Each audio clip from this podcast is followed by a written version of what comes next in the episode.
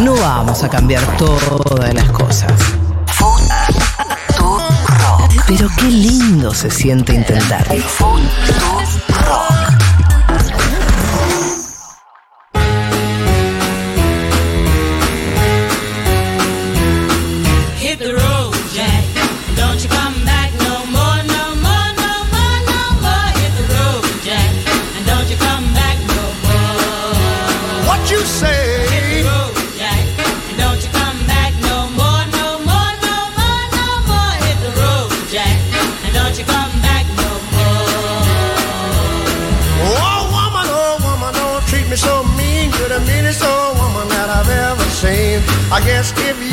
so, I'll have to pack my things and go. That's right, hit the road, Jack.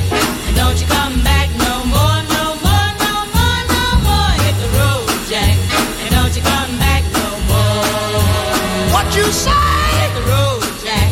And don't you come back no more, no more, no more, no more. Hit the road, Jack.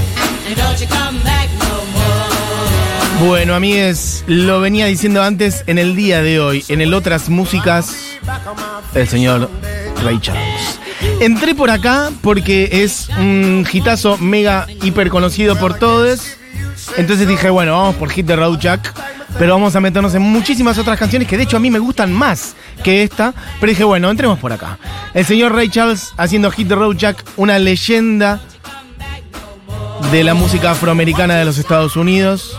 La persona, una de las personas, porque nunca nada es individual, nunca nada es uno solo, pero una de las personas con mayor influencia en cambiar la música de Estados Unidos en el siglo XX. Y ustedes saben, el temita de los imperios culturales, bueno, si cambian la música de Estados Unidos, un poquito medio que cambian la música del mundo también. Bueno, ahí está este señor afroamericano, Ray Charles, nació en 1930 en Albany, Georgia, y que murió hace, bueno, ya unos años, van a ser casi 20, en 2004. A todas luces, una persona, como digo, central en la música popular de Estados Unidos, en la música soul, cruzando el blues con el jazz, con el gospel, con otras cosas también. Él al frente del piano, una de las mejores cantantes también de la historia, siempre está ahí en esos rankings dando vuelta. Bueno, Aretha Franklin la 1, algún otro por ahí dando vueltas. Bueno, Ray Charles aparece siempre segundo, tercero, cuarto, quinto, top ten, no cambia de ahí. Tiene cantidad de discos editados, cantidad de películas también, pero sobre todo lo que quiero traer hoy es como un poco su historia de los años 50 y 60 y el nivel de estrella que tuvo alguna vez Ray Charles, que aún proviniendo de la música rhythm and blues, que decir la música rhythm and blues era para la industria yankee totalmente blanca, esto lo hemos hablado muchas veces con Barbie, decir rhythm and blues era decir música negra, era la manera de decir, bueno, la, música de esos, ¿no? Pensemos en un Estados Unidos totalmente segregado, segregacionista, donde los músicos de origen afroamericano no podían tocar en las mismas salas que los músicos blancos, su música era propiedad culturalmente, las discográficas le choreaban todo lo que podían, etc. Ray Charles fue uno de los primeros artistas en tener, por el enorme talento que tuvo, al abrirse camino a veces depende muchas veces de eso, de la cosa individual, y después se van abriendo más puertas para otros y otras. Bueno, fue uno de los primeros en tener control sobre lo que él quería hacer. Poder imponerse ante un, sello discográfico y poder hacerlo bastante joven, de hecho bastante al principio de su carrera. Bueno, vamos pasando de ahí a otras porque no vamos a llegar Yeah. con las que quiero que piquemos. a Bueno, fui un poquito para atrás. Este es un Ray Charles de 24 Oh, años. Canción co-compuesta por él y por Renald Richard. Año 54, como digo. I've Got a Woman. Uno de sus primeros éxitos en la etapa Atlantic. Es así. Ray Charles arrancó y la verdad que le fue bastante bien de joven. Esto hay que decirlo. No lo dije hasta recién. Un dato que igual asumo que todo el mundo más o menos tiene. Cuando te viene a la mente Ray Charles, bueno, una persona ciega. Ciega desde muy joven, desde niño, pero no desde su nacimiento. Ray Charles nació pudiendo ver. A partir de los 5 años más o menos empezó a tener problemas serios en la visión, al parecer un glaucoma. Y a los 7 años, bueno, ya quedó ciego. Pero bueno, 7 años de poder ver te sitúan en otro lado también. Bueno, pionero del jazz, del blues, digo, pionero del blues, sobre todo del soul y cruzando estas músicas del rhythm and blues y demás. Empezó a grabar para Atlantic Records en el año 57 y es- esa es una etapa, vamos a hablar de los años 50 y los años 60, que es como la época dorada de Ray Charles, en donde los sellos se los disputaban y pagaban bastante guita para tenerlo, porque como les digo, era, bueno, un número uno, ya de muy joven, tuvo una etapa en Atlantic, en la última etapa de los años 50, y otra etapa en ABC Records en los años 60, hasta que en los años 70, bueno, ya su música, no es que empezó a decaer, pero bueno, empezó a cambiar también lo que era el furor, ¿no? Mm, lo que sonaba en las radios, la impronta del rock empezó a copar un poco todo, fines de los años 60. Entonces ya en los años 70 empezó a estar en declive ya más la música que producía Ray Charles, pero el nivel de número uno de leyenda que llegó a tener en los años 50 y 60, bueno, es un escándalo. Yo traje muchas canciones, esta es I Got a Woman, escuchemos un poquito. Town that's good to me.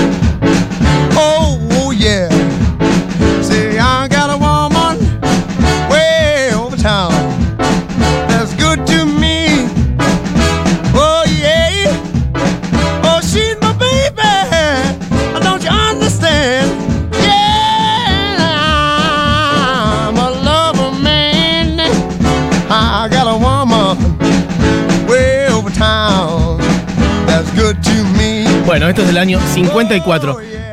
Ya en el 58 tocaba, como decía antes, en lugares como el Teatro Apolo, que estamos hablando de un Estados Unidos segregacionista, en donde, bueno, los artistas negros tenían sus teatros, sus lugares, sus circuitos, y muy difícilmente eran admitidos en otros lados, e incluso si eso era así, se hablaba de un público mixto, y por ahí este, los blancos estaban abajo y los afroamericanos estaban en los palcos, como en otros lugares, en lugares más secundarios. Bueno, A poner un poquitito de What I Say, D.A. Ya estamos ahí. Esta ya es una de las primeras canciones soul. Esta tenía dos partes, es del año 59.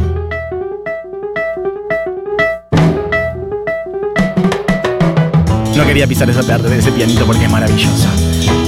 Compuesta por Ray Charles, ya acá él es un monstruo total. Escuchen un poquito esto. Hey, mama,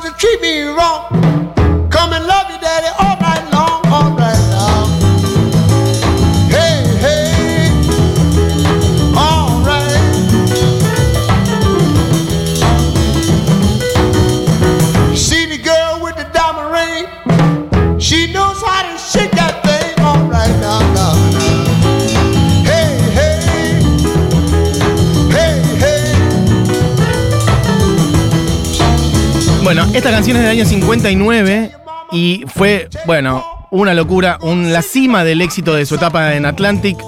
What I Say es esta. Y de hecho, Ray Charles siguió cerrando sus shows a lo largo de la carrera, de su carrera, con esta canción prácticamente para siempre.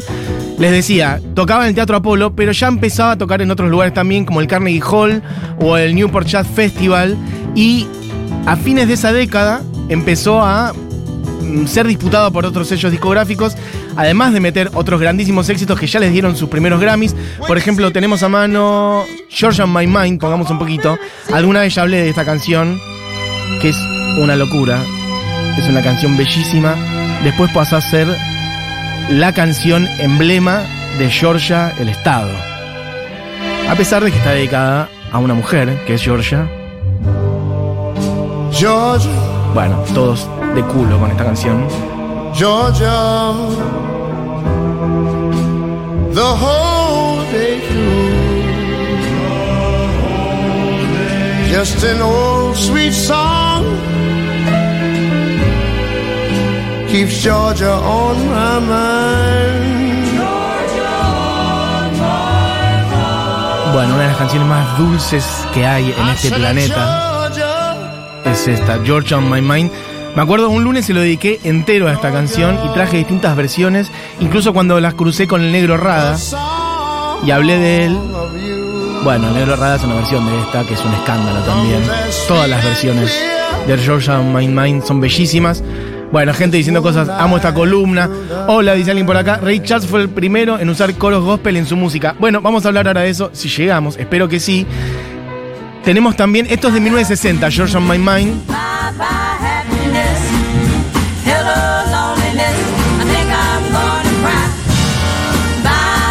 Ese año Hay un gran disco en vivo que les recomiendo que es Ray Charles In Person, grabado en Atlanta en 1959 en el Hendon Stadium.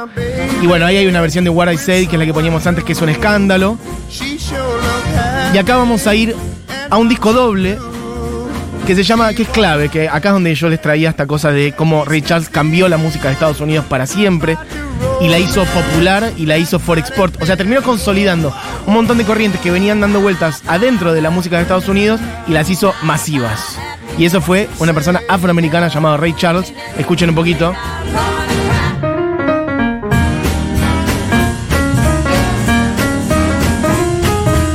Bueno, voy a apretar un poquitito el acelerador porque no vamos a llegar. Me refiero a que en el año 62 él ya era una estrella total. Esto que les decía antes de poder imponerse una discográfica, él lo consigue sobre todo acá. Él pasa de este, mm, trabajar en Atlantic a ABC, ABC Records, y ahí es de los primeros artistas afroamericanos en tener control artístico sobre lo que él quiere hacer.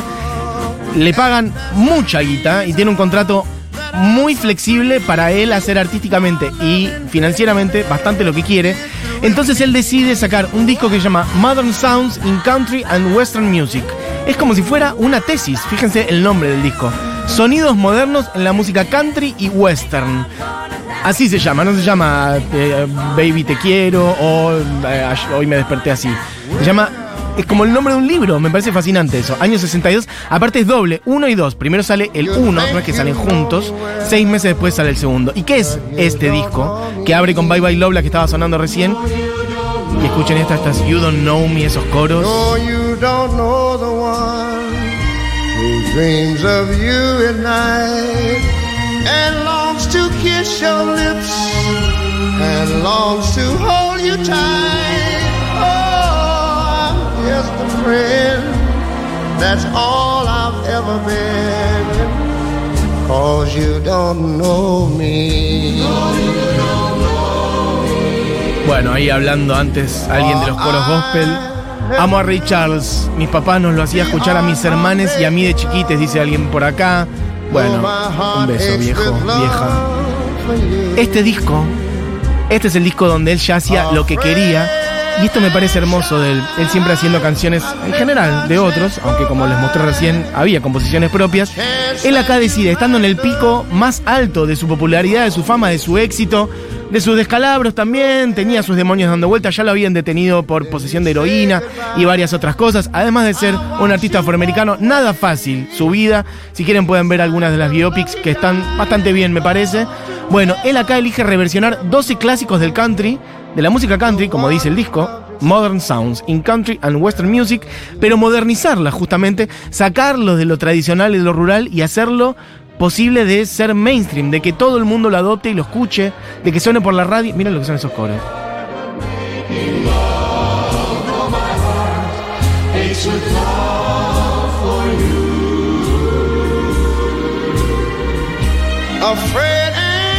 Bueno, él trae 12 canciones del, repertorio country tradicional, rural, y le hace estos arreglos, lo cruza con los soul, con los jazz, y es básicamente la definición de la música pop mainstream de Estados Unidos.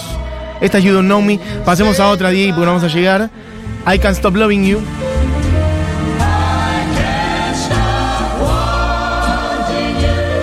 Bueno, una maravilla absoluta.